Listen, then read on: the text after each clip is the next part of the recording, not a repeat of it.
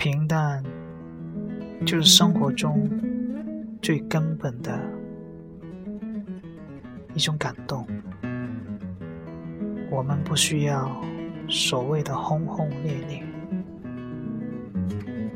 看似平淡的一切在岁月的洗礼下也变得伟大。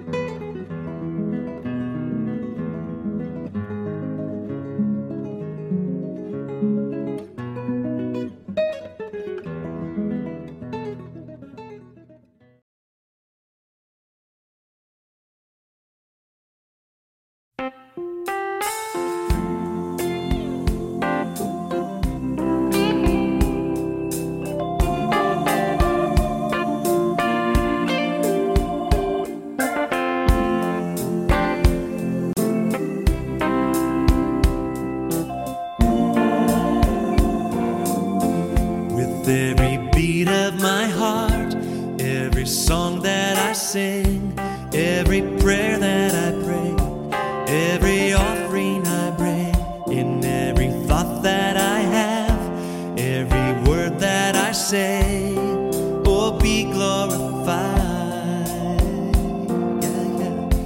From the start of each day,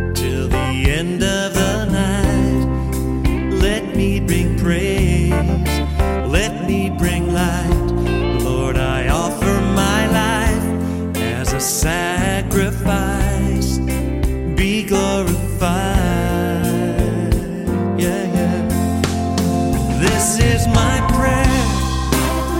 It's the cry of my heart. Lord, I want my life to reflect who you are. Oh Lord, please stir up the fire and burn everything till all I desire is you.